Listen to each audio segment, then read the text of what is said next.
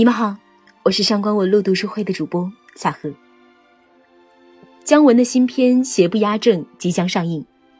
从一九九三年开始拍《阳光灿烂的日子》，到今天的《邪不压正》，二十五年的时间过去了。他作为导演带给我们的只有六部电影，平均四年一部的速度，无论怎么说都堪称低产。但有目共睹的是，除去未上映的这部，其余五部皆堪称经典。低产的背后是他对每部片子的细细打磨。纵观姜文执导的每部电影，他们皆有一个共同点：故事的发生背景都是在过去。从阳光灿烂的日子里的文革时期，到今天这部邪不压正里的北洋年间，姜文的镜头永远对准过去的中国。或许姜文也和我们大多数人一样，喜欢追忆往昔的岁月。很多人在今天都会感慨美好的八十年代，在我们经过修饰的想象里，八十年代永远那么纯粹。而存在于姜文想象里的纯粹，无疑是民国时期。从让子弹飞到一步之遥，再到今天的邪不压正，连续三部有关于民国的电影，足以印证姜文所拥有的强烈的民国情节。他通过电影创造出属于他的民国版图。用这种造梦的方式来追思他心中已逝的最纯真的年代。而作为邪不压正的原著小说，侠影通过文字用另一种方式重构民国。区别于电影视听语言带来的强烈的感官刺激，作者张北海依靠文字独有的感染力，用一种娓娓道来的姿态描绘他心中的民国。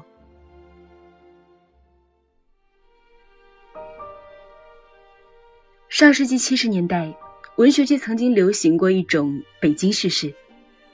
那些作者大多是曾经因为政治或者战争的原因流落台湾以及海外的同胞华侨们。背井离乡的他们，又因为种种的原因无法回国。随着时间的推移，落叶归根的想法会在人的心里越加深刻，而文字就成为了怀乡者们排遣思乡之情的唯一方式。通读《侠影》，这种北京叙事的感觉跃然纸上。但查阅作者张北海的生平，会发现他和那些怀乡者们有着很大的不同。张北海本名张文义，祖籍山西五台，一九三六年生于北京，长在台北，攻读洛杉矶，任职联合国，退隐纽约。这是《侠影》扉页上的作者简介。这样的人生轨迹，无论怎么说，至少算是地理意义上的完美。而北京对于从小就离开大陆的张北海来说，并没有留下太多的印象。无论怎么看，“故园之思”这四个字似乎都和张北海扯不上关系。再看《侠影》里故事发生的时间，民国二十五年，换算成现在的历法，恰好是一九三六年，张北海出生那年。由此看来，《侠影》更不像是一本关于回忆的书了。八九十年代的北京又经历了一次大规模的改建，牌楼、胡同一个接一个的拆除，曾经的古都变得越来越现代化。身在纽约的作者用旁观者的角度来看现在的北京，定然会和他残存的些许记忆对不上号。和我们感慨美好的八十年代一样。张北海也是抱着同样的心情替现在的北京鸣不平。过去的总是美好的，而现在面目全非的北京，已经很难使人和过去的人情世故、家长里短的老北京产生联想。在叹惋之余，作家更希望可以用自己的文字替读者再现老北京曾经的繁荣。既然没有太多的记忆，索性不去怀旧。作者把时间拨回一九三六年，让过去的老北京在他的笔下和过去的他一起诞生。被老北京冠称“哈德门”的崇文门、车水马龙的西四牌楼和东四牌楼，以及诸多叫得上叫不上名字的胡同，所有这些在现在的北京已经无法找到的古都印记，在他的笔下一一重建，恢复生机。他用地图般精准的笔法介绍着过去的每一条街巷、每一处胡同。他用书写的方式带领我们同他一起梦回那段已经逝去的纯真年代，梦回民国时期繁荣的北平。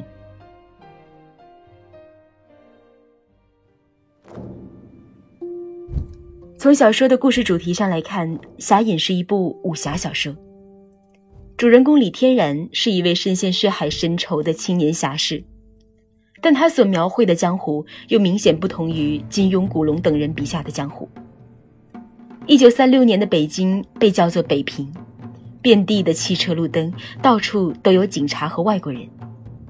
在这样的环境下，过去江湖会党快意恩仇那一套注定行不通。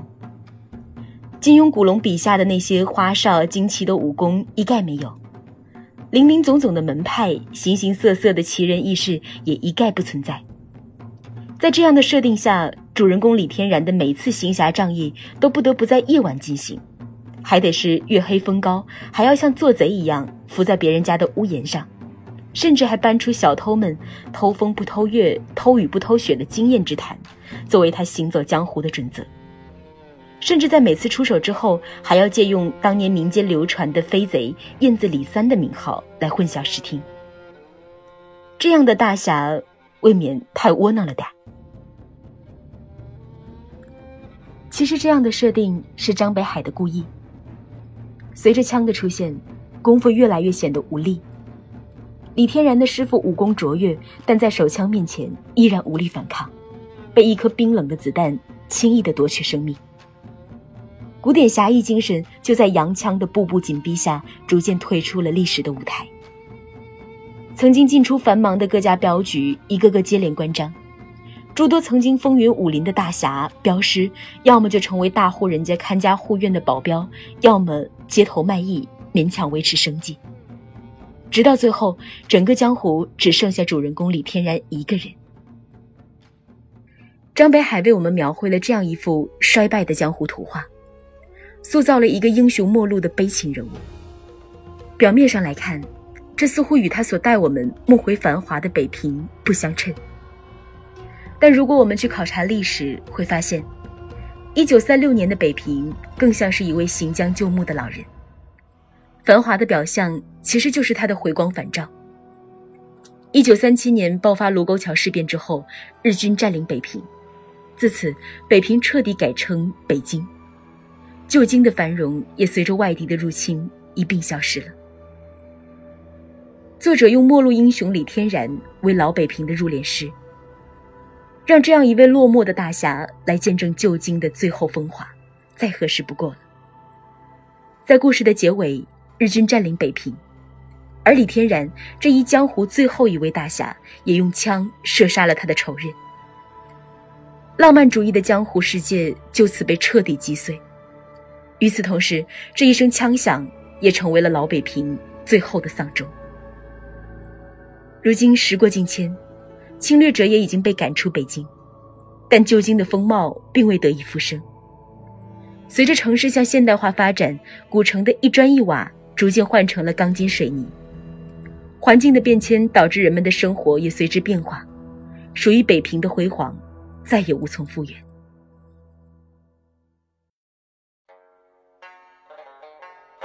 究竟北平的生活是怎样的呢？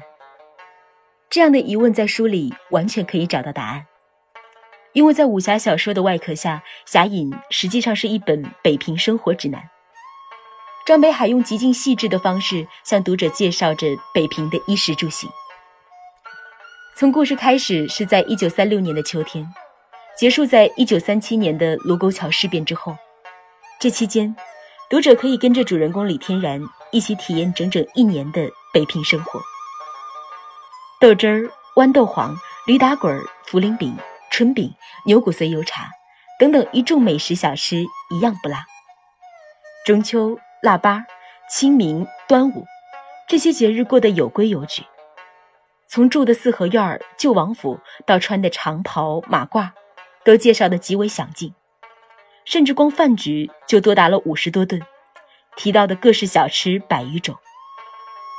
但作者笔下的北平风情或许会出乎我们的意料。来自美国的史都华马凯医生会坐在四合院里喝茶看报，北平人李天然会在早上吃了早点之后喝咖啡解腻。既有吃烤肉涮肉的顺天府饭馆，又有吃西餐喝洋酒的凯沙林餐厅；既有中式家具和字画，又有西式卫生间和家电。最中式的和最西式的杂糅在一起，看起来一切似乎都不协调。而这其实正是当年繁华至极的北平的本貌，是有钱人的天堂，老百姓的清贫世界。那些看似不和谐的东西，在北京的包容下都变得和谐。无论来自哪里，浸在其中，都会觉得这儿的日子太舒服了。